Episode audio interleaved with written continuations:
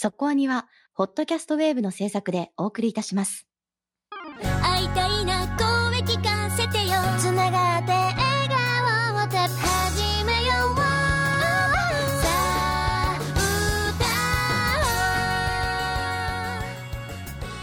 ディープじゃなくそこそこアニメを語るラジオそこアニ。そこはにまずはお詫びから。はい先週は突然お休みしまして大変申し訳ありませんでした。何があったんですか？まず一番お詫びしなきゃいけないのはその前の週の推しの子特集にコメントが来ていないと。言ってましたけれども。はいはい。だいぶ言っちゃったからね。言っちゃったからね本編でもね、はい。そう。投稿フォームがどうも壊れてたらしいです。はい。なので、えー送った方がいたんですけれども届いてなかった。ああもう届いてもなかったんだ。じゃあ私たちそれを読むこともできない感じだったんですね。そうです届いてないんですあの送信しましたって出るんだけど送信されてない、あららら。はい。だからあのボツだったんじゃなくてこちらには全く送信されたことも届いたこともわからない状態だったっていうだからリスナーさんが送ったのにっていうのを見かけてえ？と思って調べたら本当に作動しなくなってたと。その前の週まで動いてたんですよね。で何もしてないのに動かなくなってあらこれはやばいなと思っていろいろこうアップデートしてたら、えー今度は更新もできない状態になりました。えそれはなな何効果？ええーダメなやつですよね。本当に。ねダメの連鎖でダメの連鎖ですよね。ややっちゃいけない連鎖だったっていう。はあ、はでもどっちにしてももう更新できなくなったんで全部全部というかデータ持っていって入れ替え作業を先週のね中からやりまして。あ、はい。結局配信間に合わず週末もみんな総動員でデータの移行の作業をしまして。結構マンパワーな作業でしたそよね。う最後はね本当に、まはいみんないろいろこうねスタッフ各振振って全部移行の手手伝いをしてもらってやっと月曜火曜ぐらいに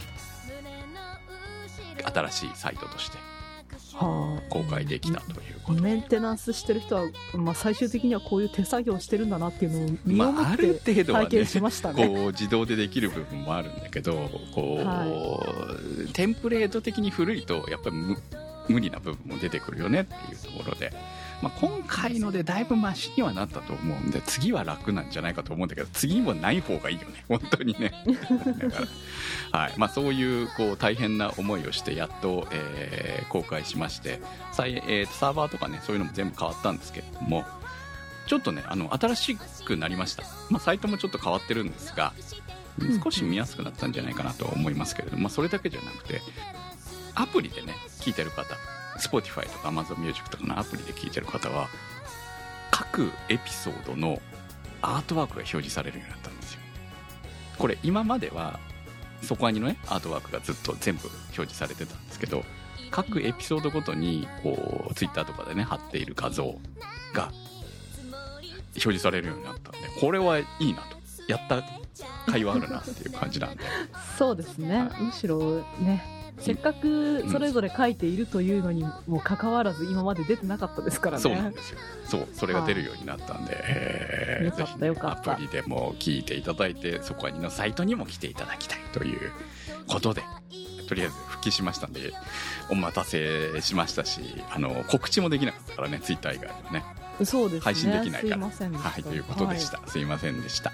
はいということで、えー復先週本当は特集する予定だった今日の特集ははいスキップとローファーです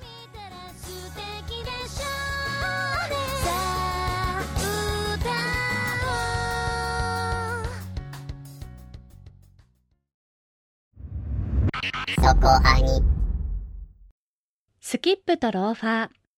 地方の小さな中学校から東京の高偏差値高校に首席入学した岩倉光美。完璧な障害設計を胸に一人上京してきた田舎の振動は勉強はできるけれど距離感が独特でちょっとずれてる。だから失敗することもあるけれど、その天然プリにクラスメイトたちは柔らかに感化されていく。知り合って、だんだん分かって、気づけば互いに通じ合う。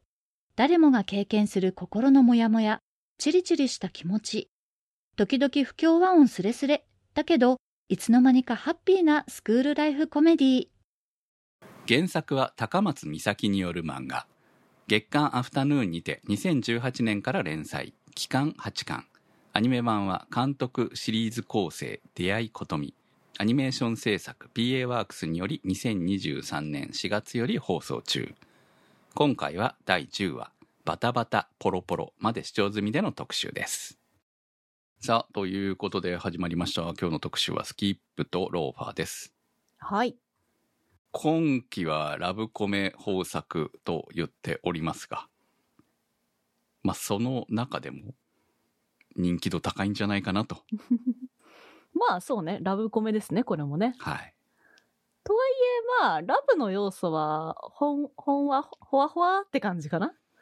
そうですね。まあ学園ものっていうのが正しいのかなっていう感じはありますけど、うん、うん。コメディ要素は若干少なめだよね。確かにね。うん、あ、そうですね。意図的にこう、ギャグ飛ばすっていう感じではないけど、もう本当にキャラクターがそれぞれ面白いから思わず笑ってしまうというタイプだから、まあ青春うん。ものっていう感じかなと思って受け取っています。あの、掲載誌がアフタヌーンなんですね。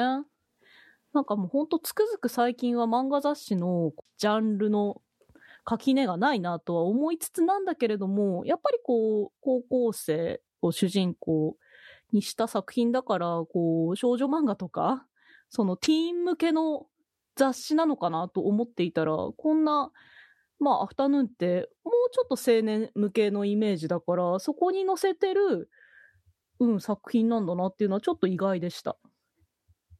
だから、こう、なんていうのかな、読者も、高校生終わった人に読んでもらうことを想定してるのかなと思うとね、こうんの甘酸っぱさがね、痛くないというかね。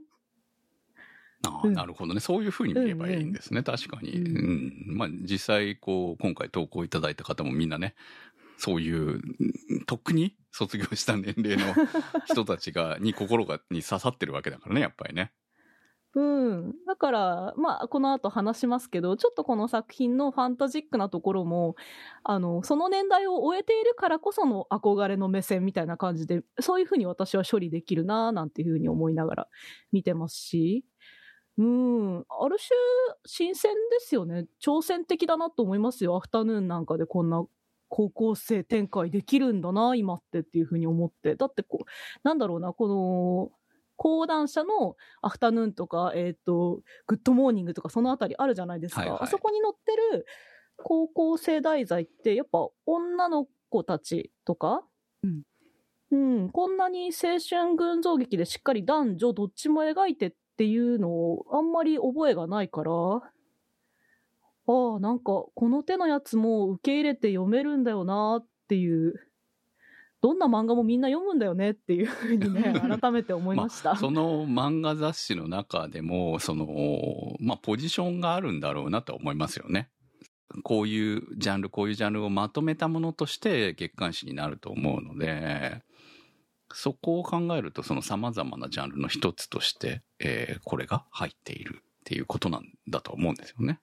まあいろんな相乗効果でしょうね。あのー雑誌がね、こうなくなったりとかもするわけで、で、その分ジャンルが圧縮されて、この一つの雑誌に集まってくる。だってさ、今ちょっと見てるけどさ、アフタヌーンの代表作で私が最初にああって思うの、寄生獣とかだからさ、寄生獣とかが載ってる作品に、雑誌ね。あの、スキップとローファー載ってんだよって思うと、ちょっと笑っちゃうなという。まあでも今のその漫画を読む層って考えたら、まあ確かに何でもありなんだろうなと思いますよね。うんうんうんなんかそれでいいし、それだって別に違和感を持たずに楽しめるし、楽しんでいいよね。そういう視点であるべきだなってことを思いましたね。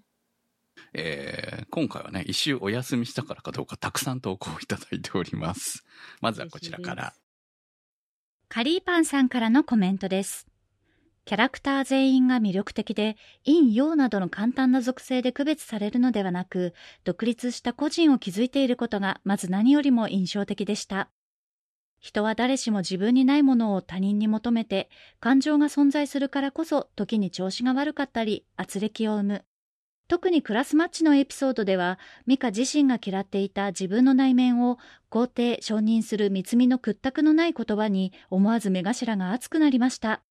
今作が時折見せる文芸度が高い一面も、進学校設定である利点をうまく活かせていると感じます。田舎から東京へやってきたある種異星人的な存在である三つみがこの関係に何をもたらすのか毎度ハラハラしつつも楽しく見ています。ありがとうございました。まあ主人公三つみですねうーん、絶妙。この三つみってまあ何よりも主人公ヒロインなのにうん。か可愛くないって言ったらかわいそうなんだけど決して美人ではないああ。愛くるしいかと言われてもそれほどでもない 全然主人公っぽくないですよねまあ、日本人形的なルックスと申しますか。はいはいはうーん、そうですね。あの、だんだん三つみがね、マスコットに見えてきたよね。うん 作品を知れば知るほどいや本当私ずっとね、ちびまる子に似てるなって思いながらね、ホクホクしながら見てますよ。頭身がね、うんこう見えてる絵より小さく見えますよね。かわいいね。本当に。あの、この作品も、あの、前のね、えっ、と、君は放課後インソムニアと続き、石川県から上京してきた女の子っていうので、今回は上京だからあんまり田舎とか関係ないのかなって思ってたんですけど、やっぱりあの、東京に出たからこその芋臭さというか、がしっかり出てるのが私は可愛いと思ってます。うんうんそうね。こう、うん石川県要素も思ったよりずっと出てるしね。うん。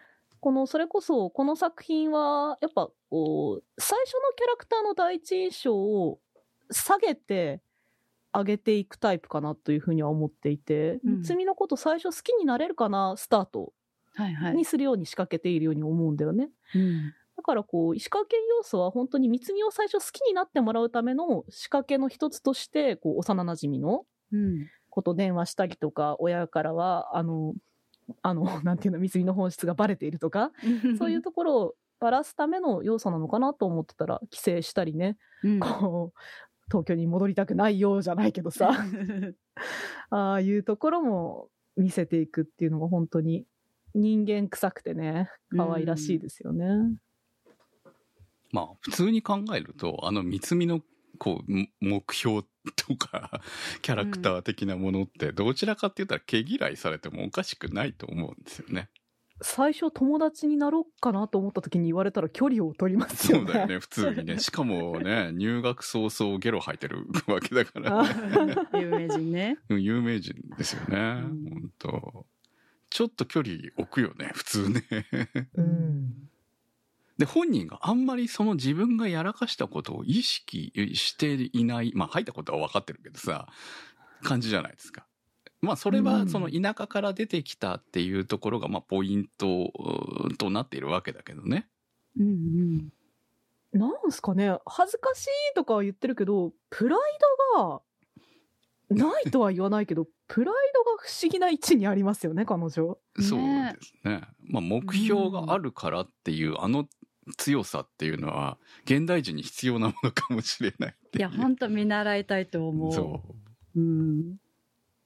まあだから彼女がその都会人の中に入ってきてすごいキーパーソンになっていくわけだとは思うんですけど、確固たる個個がありますよね、彼女にはね。うんまあこの作品の中でその三つみっていうのが一番ファンタジーなキャラクターだとは思ってるんですけど、まあただそのそれをこの石川県から出てきたという設定で、えーうまく活かしているのかなという感じはありますね。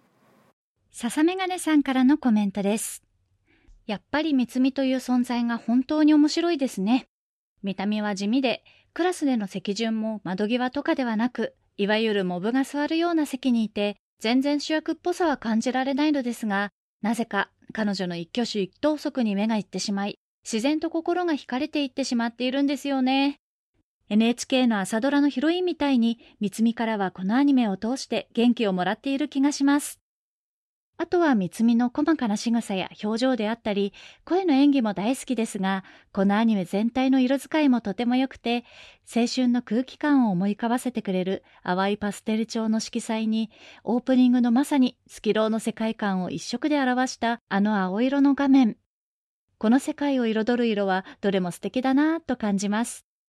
他にはサブタイトルのタイポグラフィーもレトロポップ味がありながら、今の気分をどう表現していいかわからない三つみたちの気持ちを表現しているかのようで、このような遊び心も見ている人を楽しませてくれますね。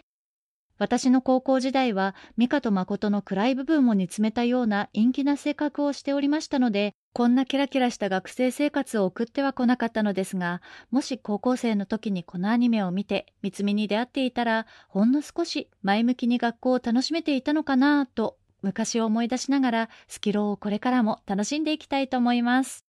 ありがとうございました。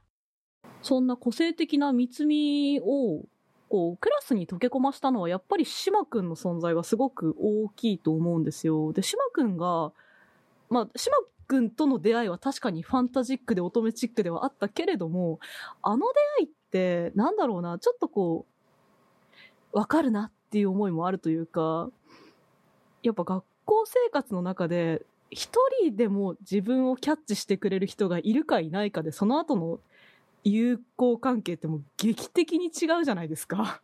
うん。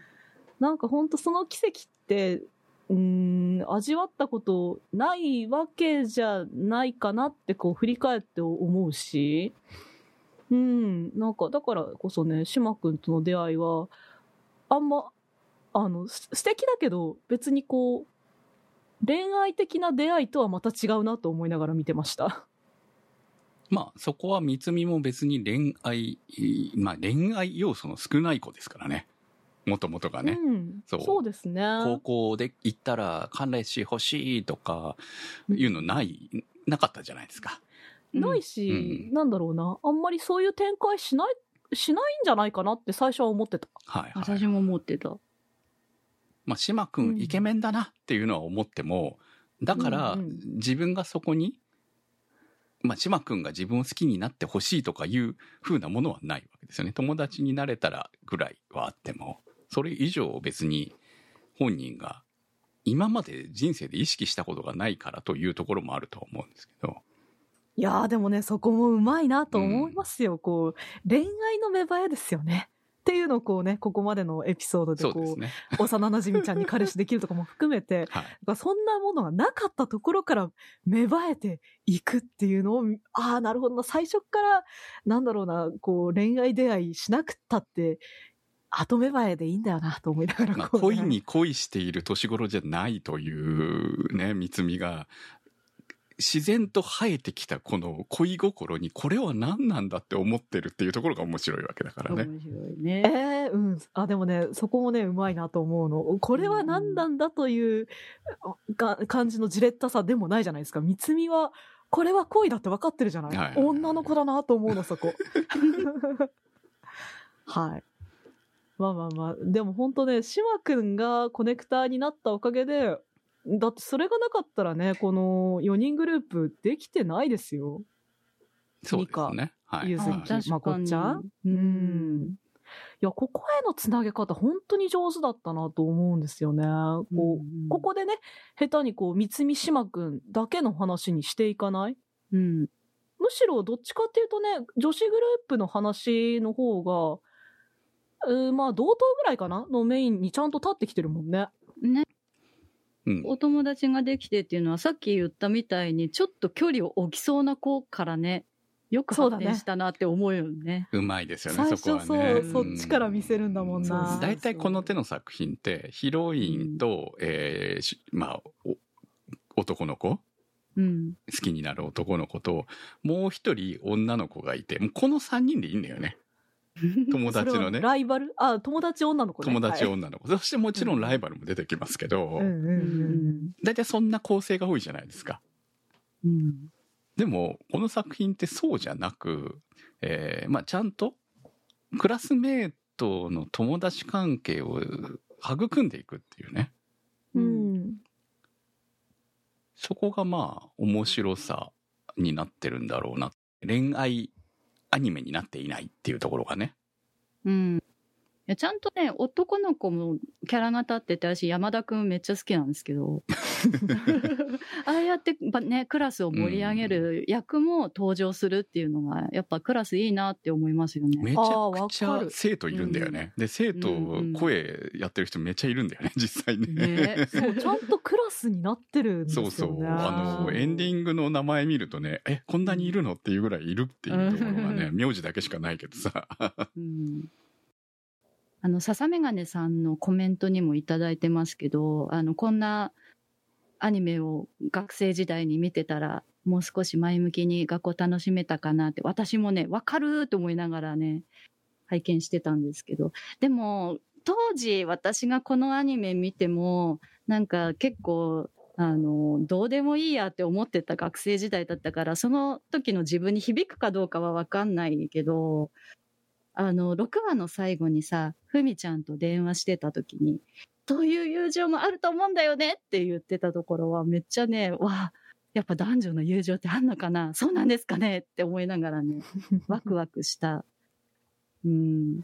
あの、最初に、那瀬さんがおっしゃってたみたいに、大人になってから、あの、こういう青春っていいよねって思うような作品っていうのは、まさにそういうところもあって、眩しく見えるんだなっていうのを思いました。うーん、なんだろうね。私もこう、もし、この彼女たちと同じ年代の時に見てたら、うんもっとひねた見方しちゃってた気がする。うん。あの、まこっちゃんがさ、はいはいうん。私、まこっちゃんのこのスタバ行く、スタバ的なカフェに行く話とかすごく好きで、うん。うん、あ、そういうことをする自分もいていいんだっていう言い方？はいはいはい。なかなか、ね、味わっている当時には出てこない言葉な気がしてい。や、わかる。ううんん、だからね、だからこそちょっとうん自分が高校生が終わったからこそその言葉にうんうん。なんか、いや、そうはならんよとは、こう、言わずに済むっていうか、あ、そうありたかったな、みたいなうん。視点を持てる気がするんだよね。うんまあ、それはほら、この関係が、いや、まず、その、本当に高校生だったら成り立たないだろうなって思ってしまうのと一緒じゃじゃないですか。思うんだけど、この作品としては非常にいいっていう。うんうん。うん多分、ある種のファンタジーだから、納得できちゃう部分っていうのも、やっぱね、ひねた気持ちで見ちゃう部分ってあると思うんですよ。三つみは嫌われてもおかしくないだろうなとか、うんそうね、もっと嫌ってる人がいる方が、リアルなんですよ。生っぽいですようんね。これをもうちょっと、あの学園ものとしてしっかり描こうとしたら三つみのことをすっごい嫌いなやつがいたりとかあると思うね。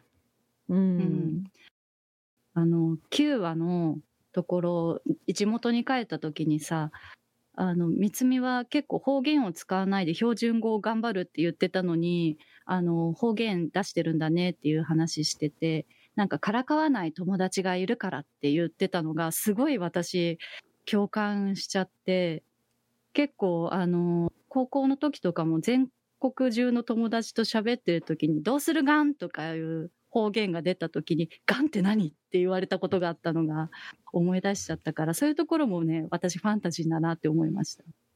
うん。あれはなかなか、そうであってもそうはなれないのところだよね。うん。うん。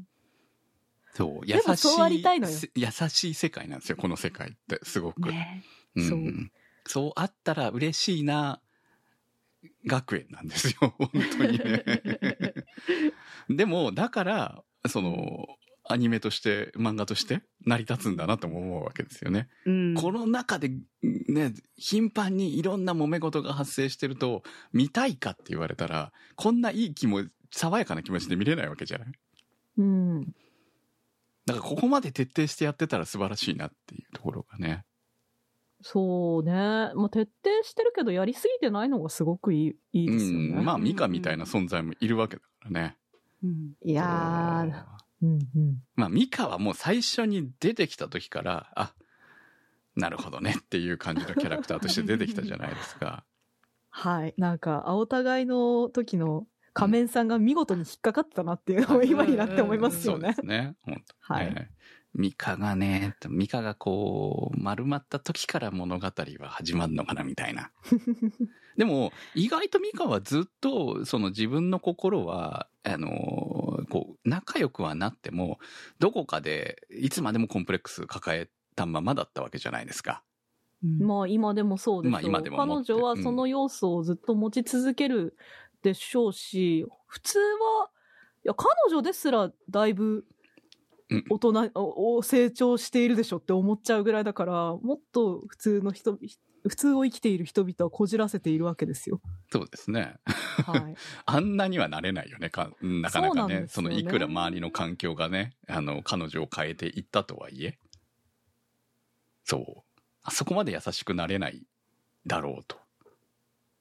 まあみんな自分、基本自分が可愛いわけじゃん。あそこまではなかなか、普通よそう、普通だと思うんだけど、しかもね、こう、島君のこと好きだったわけだからね。また、えー？これもね、結局イケメンと付き合いたいという、そういう願望からというところもあるわけだよそうっすね。あれこそ恋に恋してるだけの恋ですよね。そうです、そうです。ね。うんまあ、はっきり言えばね。うんうんうん。だから別に島君じゃなくてもよかったわけですよ。そうっすいや、いいなんかいいやついっぱいいるんだよね、あのクラスメートに。ど、どの子でもいいんじゃないとか思うんだけどね。よりイケメンをね。うん。でもよりイケメンと付き合いたいっていう。自分も一生懸命磨いてるからっていうね。まあ、い一番ミカ感情移入しやすいキャラクターなのかもしれないね。そうですうねん。でも私はゆずきも好きよ。うん。ゆずきもね。いや、ゆずきはね、正直言って、あんまり共感できるキャラクターではないけれど、それこそ、あ、こういうタイプの子も、こうだったのかもしれなければ嬉しいなだな、これもまた。はい。そうそうそう。これもね、言い回しが難しいですけど、ゆずきがゆずきみたいなキャラクターである可能性率っていうのはそんな多くないんじゃないかなと思うわけですよ。すねはいでも、この世界ではゆずきはこんなキャラクターなわけですよ。うんうんそう。だから優しいんですよ。本当にみんなええ子や。いや、本当このグループ、うん。よく揃えたな。ましたよねそうそう。だからね、うんキャラうまく作ってあんなこのメンツって思いますよね。物語を転がすために、あの、こういうキャラクターがいたらいいなっていうのを多分最初に作るときにキャラ設定考えたと思うんですけど、うんうまいですよね、本当にうん。うね。まい。あの、うんこの絵面の4人を集めようと思ったら、もう小学生ぐらいの、だから、キャ性格が確立する前に組んどかないとできないと思うんですよ、このグルーピング。それで仲良くやれるっていうのはね。そうそう。みんな、みんなの心を知ってるし、あいつ、あの子はああだからねっていうのが分かってる上でな仲良しだから成り立つみたいなさ。そうそう、幼馴染補正という、うんあの、強力な武器を使うぐらいしか思いつかないのを、高校っていう場でね、うまくやったなっていうふうにすごく思います。まあでもある種高校デビューのタイミングにギリギリ成り立った関係なのかもしれないっていう気もするよね。えーギリギリ成り立ってほしく、欲しいなっていそううそう関係でしょ？そうそうそうそうそうそう。だからそのタイミング、でもこれが例えば2年に上がった時にだったら、こんなにはうまくいかなかったんじゃないのかなって思うから、このみんな、みんなこの学校に入ってきたばっかりだったからっていうところなんじゃないかなと。そうですね。うんしかもなんかそれをね、ちゃんと意図的にやってるんだろうなっていうの分かるのが、あの、島くんと連絡先交換する話もまさにそうじゃないですか。うん。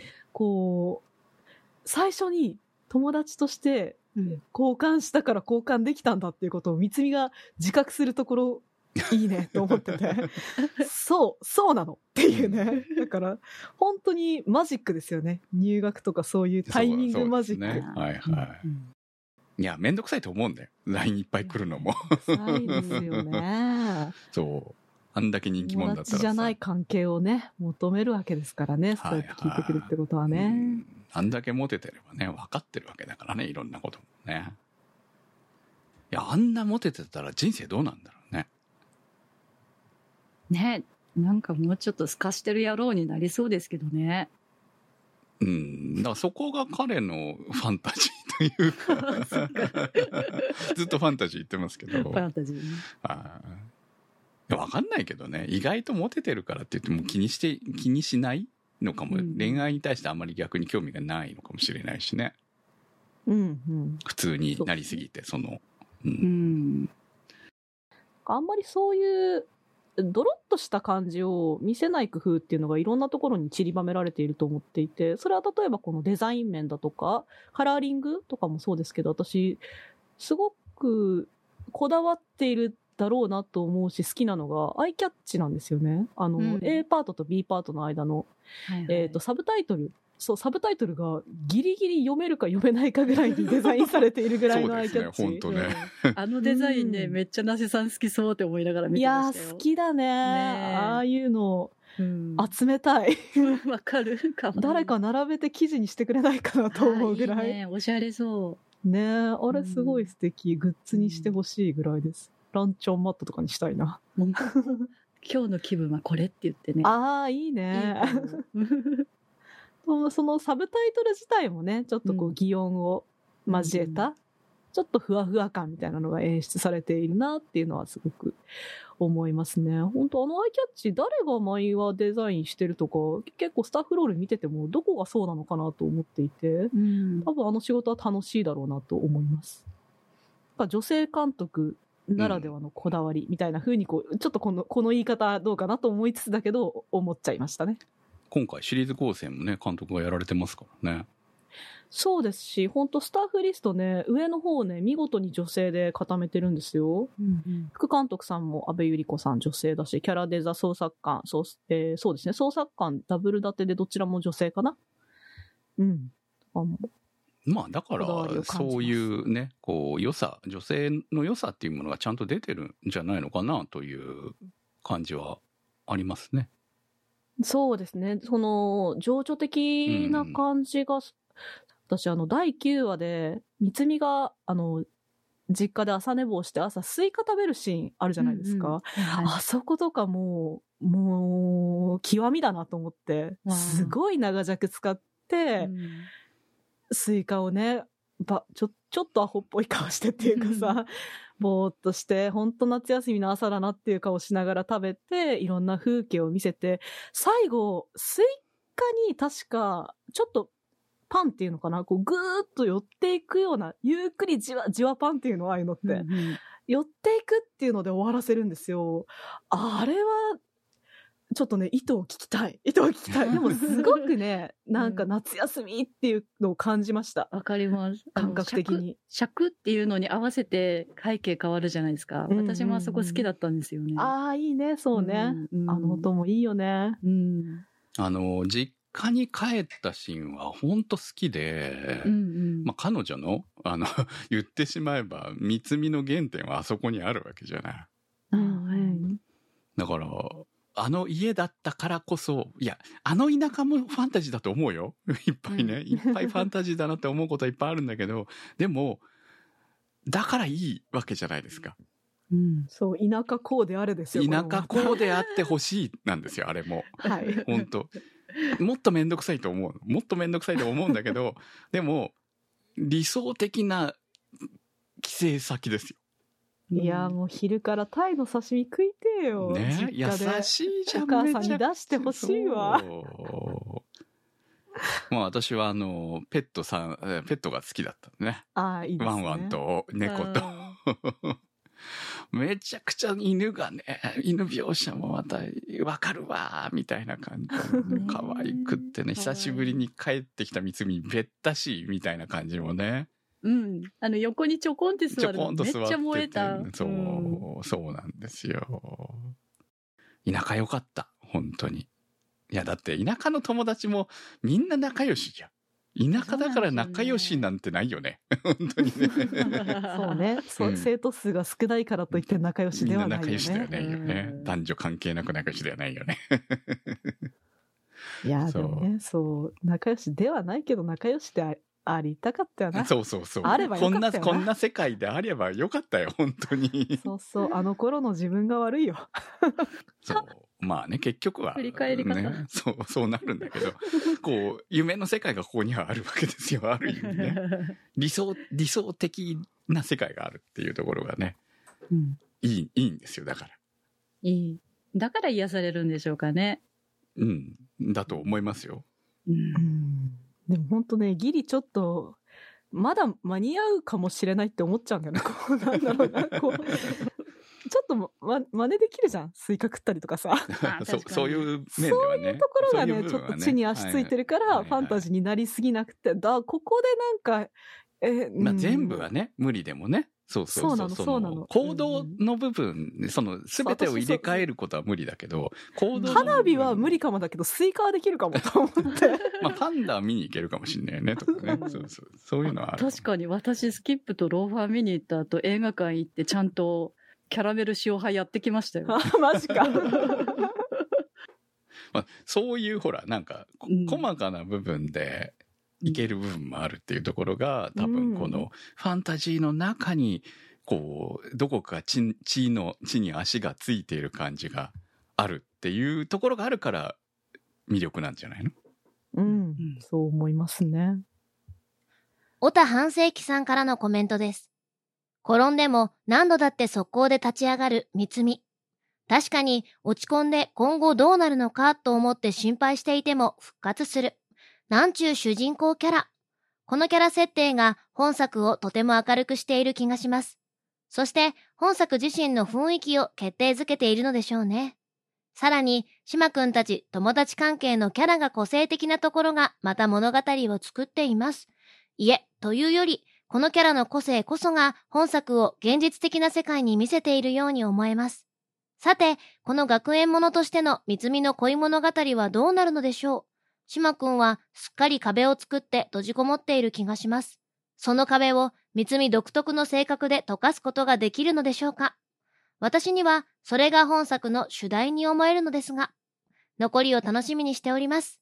はい、ありがとうございます。この作品って三つみを媒介として、えー本来ならそのようでないキャラクターをキャラ変ししていくようなお話なのかなと思うんですよ。うんキャラ変。ビフォーアフタうん、待って、ミカなんか多分、その、確実に三つみとは関わらずに生きていたに違いないわけじゃない。ー。まあ、うん本来であれば、断ち切ろうとしている側の人ですよね。そうですねあの、うん、自分がキャラ変するにあたってね。はいはあ、そういう意味ではミカはキャラ変させてもらえなかったのか？い。いや、でも変わったでしょ、だいぶね。そうですね。うん生きやすくなったんじゃないかと思うんですよ。ミカは。友達がちゃんとできたという意味で。だってミカ多分女友達いらなくて、その、島くんさえいればよかったわけじゃん。島くんというか、イケメン彼氏ができれば。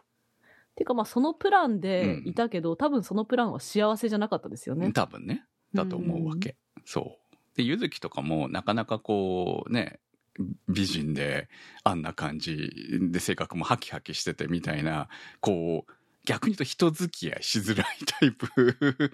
まあ彼女のその感じでこう仲良くなる人はいると思うんだけど、まあそ、三つみとかミカとか多分、ゆずきが普通に付き合う友達ではなかったと思うんで、だからそこにやっぱ三つみがいることで仲良くなっていく。まあ、誠とゆずきの関係とかもそうだよね。うんそうですね。うん。誠なんかこう、絶対そういうのに関わりたくない人、もうめちゃくちゃ表現されてましたけど、めっちゃ美味しかったよね、誠はね。そうっすね。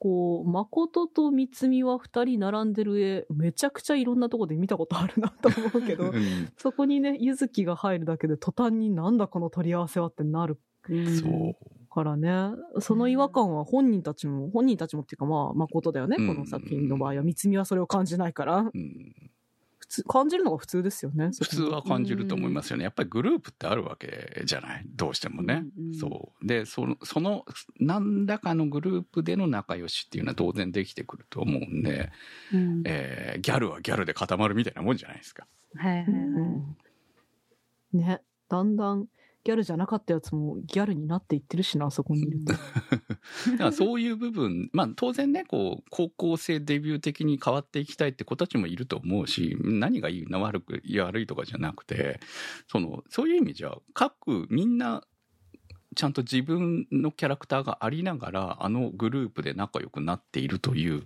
不思議感を全部三つみが、えくっつけてるんだなっていう部分があるとですよ。うんうん。だから三つみってキャラクターがちゃんと主人公立ちしてるそうですね。がこの作品のすごいところなんだなとだからあんな地味なのにめっちゃヒロインなんだなっていううん。ポイントポイントで本当達観したっていうか、その、あの時ああ言えばよかったみたいなことをね、言ってくれる子ですよねって思うんですよ。あの、動物園の帰りのお土産のシーンが私まさにそうで。うん。ね、あの、島くんが買ってくれたから嬉しいんじゃんっていうね。うんうん。いや、本当そうなんだよね。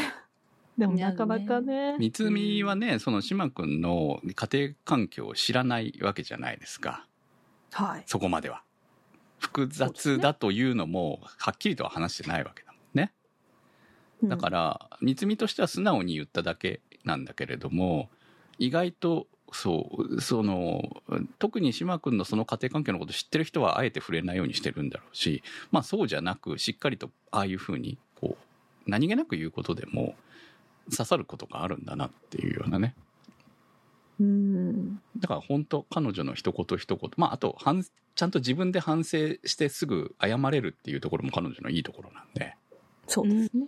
うん、そこはねなかなかみんな慣れないよね。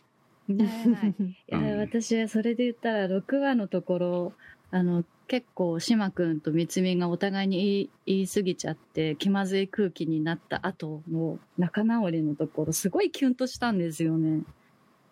本当は島くんが学校来なかったらつまんないから来てほしいって思ってたって言ってる、あの正直なことを言えるみつみは本当に尊いと思いました。尊いね。うん、かわいい。なかななかかなか言えないよな。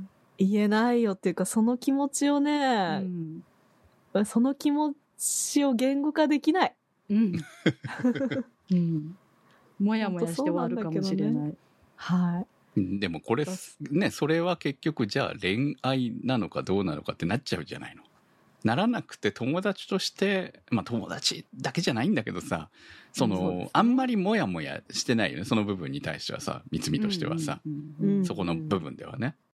だから素直に言えるって多分ああ羨ましいなって思う人もいっぱいいたんじゃないかと思うよ。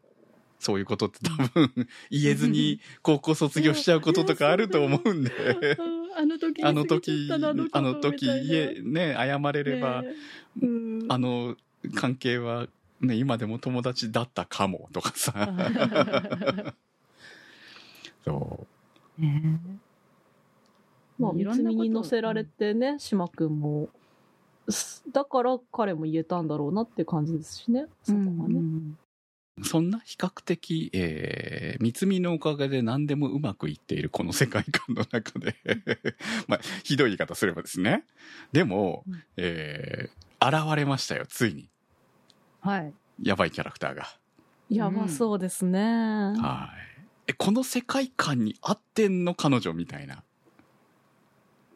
えうー、ん。西条リリカですね。そうですね。そうですし、まあ、リリカの存在が出てきたことでもう一つはっきりしたのが、まあ、島くんは結局全然キャラ変、キャラ変成功してないわけですよね。三つみキャラ変、うん。そうですね全員してきてるんですけど、う。うんんキャラ変従ってるんでしょうけどね、島くん自身も。でもそれが阻まれてるわけですよね。そうですね。えー、まあ、ますますエピソードで描かれたことで、えー彼がまた、えーす多分少しほだされていて変わりそうになっていた部分を引き戻されたっていうのが正しいでしょうね。うん。そんな感じでしたね。うん。元のこうね、うん。壁を。作った状態に戻った戻りそうっていうことになっているんじゃないかと思うんですけれどもまあ彼がねあのー子役時代の友達には素直に話せてるみたいですけどね男の子にはね、まあでもねよくよく考えると島君もこうすごく大人びてるような感じはするけれども誕生日で分かったけどまだ15歳だったんかいっていうところもあってはいはい。まあ高1だからねそうなんだけどあうんまだ15歳やっと16歳になったんだって思えばまあまあ当たり前だよね大人びたような感じを勝手に受けてただけで。うん、なんか、ただめんどくさいからのらりくらりやってるんだな、この人、みたいなうん。イメージに私今変わってきてて、ちょっと島くん嫌いになりそうです。まあ彼なりにリリカに対しては責任を、まあ、持たなきゃというのかっていう気持ちはあるからこんなことになってるんだとは思いますけど。うん島くんって、そうなんですよ。15歳って思うと、全然最近まで子役やってたんですね。どうなんでしょう？中学生まで？やってないんじゃないですか？小その子供の頃だけなんじゃないの？でも12歳、小6の時でしょ？その、ああ、そっか。リリカあそうがだね。飲酒疑惑でっていうのが小学6年生の時っていう話で、同級生でリリカ同い年ですよね。そうですね、確かにね。とあ思うと、小なるほど6なんて12歳だから、そうだね。そうなんですよね数年前の話か。うんうん、もっと子役時代っていうから、うん。なんとなくガキンチョなイメージをしていたけど、本当に改めて島くんが15歳って聞かされると、全然傷は癒えてないじゃんっうん。ていう年数ですよね。そうですうんね、確かにね。そりゃ揉めるわ。うんそうですし、なんだろうな、そういうものを抱えてる方がむしろ、うん、そうでしょうって感じですよね。なかなかそう素直にキャラ変なんてできるものではないっていうポジションにこれから島くんがなっていくんだなって思うとなかなかこう、これは、これは攻略が難しいぞ、三つみ。いや、だからね、今までの展開から見ると、三つ身をこう媒介としてうんいくと考えれば、これ、リリカとも合わせなきゃいけないわけじゃないですか。あの、あの、やばす、あのきつそうなリリカが、三つ身と会うことで、丸まっていくことで、島くんが解放されると。うん。そんな展開が果たしてこ今の状況からあり得るのかっていうね。ねまずそれを解放しないと三つみとの関係は進まないよね。え。うん。それをね、このスキップとローファーの爽やかテイストでそ見見られるのかしら？う、。そう、そこなんですよ。このず疑ってしまうよねね、そう、爽やかテイストの中で現れたリリカという存在ですよ。うん。私全然ね、ミカちゃんの時はそんなね、ドロットテイストを感じなかった。これ、これは爽やかになるぞって思って見てたんだけど、うんリリカはね、ちょっと警戒しちゃうな。それぐらい危険そうな匂いを今感じてるけどまあそのような表現ですからね、完全にね。そう。うまくね、騙されたものにななればいいなとは思ってますけどね。うんまあ、このスキップとローファーという作品観に、うんちょっとい異端な存在として現れてるもんね。うん、なんか普通の高校生から一転して芸能人が絡むとここまでね物事が大きくなるのかっていう感じはします。島君が普通に芸能人だったらまた違うんだけどね。ううんん今は普通のイケメン高校生でしかないわけだからねう。んあでもあのお土産あげるところになんか落ち込んでるからあの3つあげるって言ってあげたところはちょっとほっこりしたからああいう展開になってほしいな。私はね、でもね、案外、こうまたミカとかが株を上げるんちゃうかと思ってて、もうまあ、リリカのことを反応したのはミカだあし、そうですね。そう、んクラスに連れてったのも彼女だったりするし、そう、ミカ、ユズキとか、その、えっ、と、三つみの周りの友達が、三つみ的になっていくという展開もあり得るんじゃないかと。えーそう。うん、だからなんだろうな、うん三つみとリリカが仲良くなるっていうのはあんまり絵的に見えない。まあそれがね、見えてきたらそれはそれで面白いし、むしろなんかゆずきみかがリリカのサポートに入った方が、なんか私は愛しい気がするなとか思ったり。うんそうね。でね、まあまこっちゃんがちょっとリリカを。を怖がっているみたいな絵があったら面白そうとかね。そう。まあだから、その辺がこの作品の次の展開、ね段階になるんだろうなと思いますし、そのみんなみんな優しいだけの世界で終わらない。まあ優しいだけの世界に終わるのかもしれないけど、それにしてもやっぱりこういうスパイスは必要なんだなっていうところが、こう、まあこの後、えー文化祭があって、多分このワンクールは終わるんだと思うんですよね。うんあともう10話まで来てるからあと2話か3話でしょ？っていうことは。だからまあ完全に解決はしないわけですよ。まあ、連載も続いてますしね。そうなんですよね。いや、もしかしたらこのリリカ問題まで解決して終わるかもしれないけどね。うん、なんか兆しは見せてくれそうな気はしますけどね。っていうところで終わるのかなっていう感じはありますが、はい。大宮ランナーズハイさんからのコメントです。誰もが羨むイケメンで、誰とでも良好な関係を作ることができる島くん。いつも自分を磨き、自分の見せ方を意識しているミカ。誰もが羨む美貌を持つゆずき。地味でおとなしい、でも考えすぎるくらいいろいろ考えている誠。一見、何も問題も不自由もなさそうなキャラクターたちが抱えるトゲやモヤモヤを何度も滑り、転びながらも進んでいく三つみの姿や立ち振る舞いが解きほぐしていく。そんなストーリーが大好きです。自分に嫌がらせをしてきた先輩二人の名前を覚えていた時に、親切にしてくれた先輩の名前を一人覚える三つみの姿を見て、ミカがハッとする場面。私もミカ側の人間なのでドキッとしました。毎週見るたびに元気をもらい、ほろっと泣かされ癒されています。島くんの子役時代の友人、リリカがどんな波乱を呼ぶのか、少しドキドキしつつ最終回まで楽しみに見ていきたいと思います。はい、ありがとうございます。あの、私がそういうミカとか、まあ、ゆずきもだけど、ミカに期待するのは、ミカって意外と巻き込まれというか、なおちゃんとの あの絡み結構、突飛でよかったなと思ってて、うん。彼女はこう、うまいこと、つながっていく役目を果たさせられるんじゃないかな、この作品の中でっていう気もちょっとしていたりするんだよね。うん。確かに出会っているな、そうなんですよね。うんで、なんで私がとか言いながら、うんうんこいつ一番最初に、あれだよ、大人だって車買ってくれるタイプだよ。あの乗せてくれてさ、キャンプとか連れてってくれんだよ、こいつ。みたいなね。なんだかんだ言って。そうそう。なんで私がって言いながらね。はいはいい。やまあ、そんな妄想をしているわけです。なんかずっとこう最後まで、あの、仲良くいてくれるのはミカかなって感じはありますよね。三つみにとったらね。三つにとってはっていうか、なんだかんだ丈夫かいですよね、ミカは多う分。ん。そう、多分、あの、離れるっていうのとは違うけど、こう、社会人になっていくうちに、どんどん距離は出てくるじゃないですか。久しぶりに会うとみんな仲いいんだけどっていう。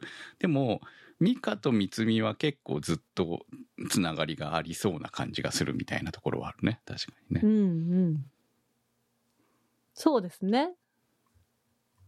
そうであってほしい。そうであってほい。しい。ーあ、なおちゃんってどっち、あの、おか、お父さんの兄弟？父方のおばだそうです。はい。お、おば？おば？おば。生物学的にはおじ。自分でもそう言ったからね。はいあはー生物学的にはおじであることを伝えてねっていうね。そうそうそう 最初はね、どっちなのって思ってたけどね。ああ、なるほどなってちゃんと。明かされます物園 動物園の会終わってもあれどっちなんだろうって思ってたどっちだっていいっすよ。もうね今の時代。今の時代はね。ねそうそう。だから雑賀さんなんだそうなんですよ。いやっぱ声の変化も面白かったしね。ね面白いね。ね おお男になってるとか思いながら。あのね、この作品は、大人連中のね、こう、うん抜き方がいいですよね。あの、担任の先生も好きですよ、私は。谷野先生はいいですね。ね正直一者番ですサボり上手な教師と評される、ね 花園さくら先生ね。はいや、もう、生きる力だよ、あれは。そうそう大事です。教員大変だから本当に。なかなかそうはあれないからね。だから苦労して精神を病んでいく教師がたくさんいる中で、こういう人が一番長く教師を続ける。でもいい先生だって言われるね、どうせね。うんうんうんそれでいいんです。はい。そうありましょう、先生方。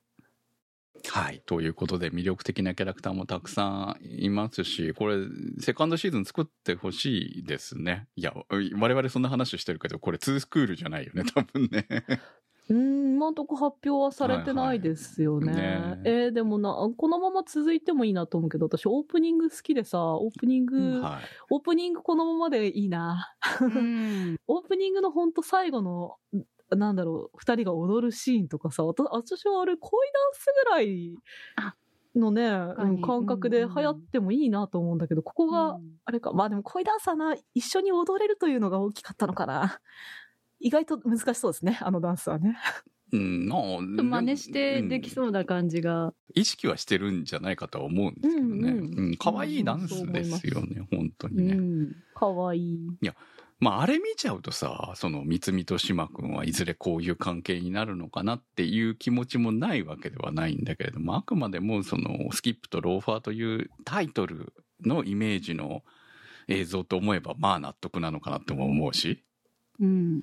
でもあのダンスの島くん、ちょっと今の島くんっぽくないですよね。うん、ないね、確かにね。手振りとかがすごくハキハキしてて。だから何か島くんも、その、吹っ切れる何かがあるだろうなと、うんうんあのオープニングになるような。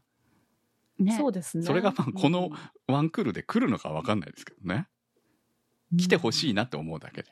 うんうん、そこまで言ってくれたら、このワンクールのシリーズ構成としてはうまいってなるんだろうと思うけど、原作あるからね、ちょっとそこら辺はね、なんとも言えないですけど、でもあのオープニングはすごく魅力的ですね。最後まで楽しんでいきたいと思います、今日の特集は。スキップとローファーでした。ふつおたのコーナーです。セントマントナームさんからいただきました。犬を見ました。そこアニで押していたのは知っていましたが、他の予備知識はほとんどなく、タブレットで視聴したのですが、まんまライブですやん。映画館で見たかった。ヘッドホンの音量をマックスまで上げました。しばらく脳内でクジラがリピートしました。どんどんちゃのリズムは人種も時代も超えて引きつけるものがあるんやな。次はでっかいでっかいでっかい画面で見たいです。はい、ありがとうございます。いいですよね、犬をね。歌っちゃいますよね。一緒に、一緒に歌う、一緒に手を、手を上げろあれ？拳上げろうか あれ、上げたくなるよね。私も普通に家でテレビで見てて上げちゃ、上げちゃうもんね。うんうんうんライブだよな。これね、やっぱりそのタイミングで見れなかった人が、こう配信で見ることっていうのは、まあある、普通にこうやってあると思うんで、まあ特にユーザーの多い配信でやることの意味というのはやっぱあるだろうなと思うし、これは戻れますからね、またね。今昔みたいにさ、もう一回上映したら終わりじゃないじゃない。リバイバル上映もやりますよね。うんん。そうですし、犬王に関しては、本当に行きたかったんですけど、この前横浜で、外で上映したんですって。えいや、最高じゃんと思って。はい。でも発声はダメだったらしくて。もう、そんなん行きたいわ、と思ったけど、行けなかった。でもあの作品はこの後もまだまだ何度でもね、外でやれる機会っていうのはあるだろうし、もう本当に声出しで、ね、うんダンスフロア用意したりとかしてね、こここは踊っていいですよぐらいな場所が素ね、この一角はみたいなのうんあってもおかしくないような。っていうところがね、ん。やってほしいよね、本当にね。やってほしいですね。やってほしいし、なんかそういうイベントで上映すると、やっぱ、何も知らない人がそれを聞いていくっていうのが、あの、うん。犬王ファン側としては北総 M というか、なんじゃこりゃってなるのね そうそう、それでね、なんかあのリズムが耳から離れないみたいな感じになりやがれと思ってる、思いたい。はいその場にいて。湯浅監督作品の中でも、まあ、ずっとね、毎回こう超えてきてるんだけど、いや、これが一番の、まあ、今後もわかんないけど、これ、今のところはこれが一番のライブ映画ですよね、ほんとね。ライブ映画ですね、これはとね。思うんで、えーまあ、リピート上映なり、イベント上映なりがある時にでもぜひ行ってください。まあ、そのためにもいいんじゃないかと思いますね、こういうのはね。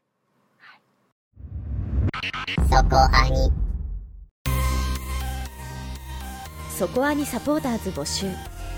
そこアニの運営を応援していただくサポーター制度。そこアニサポーターズ1週間1ヶ月のチケット制で応援していただいた方のお名前を番組内でご紹介いたします。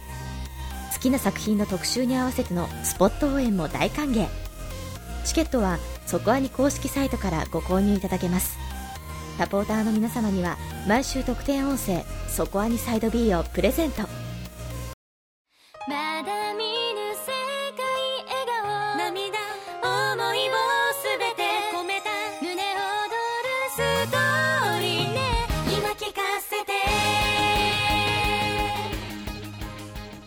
お送りしてまいりましたそこアニです。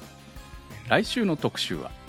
はい来週は青春豚野郎シリーズと題して特集します。はい6月23日から青春豚野郎がお出かけシスターの夢を見ないが公開されるということで。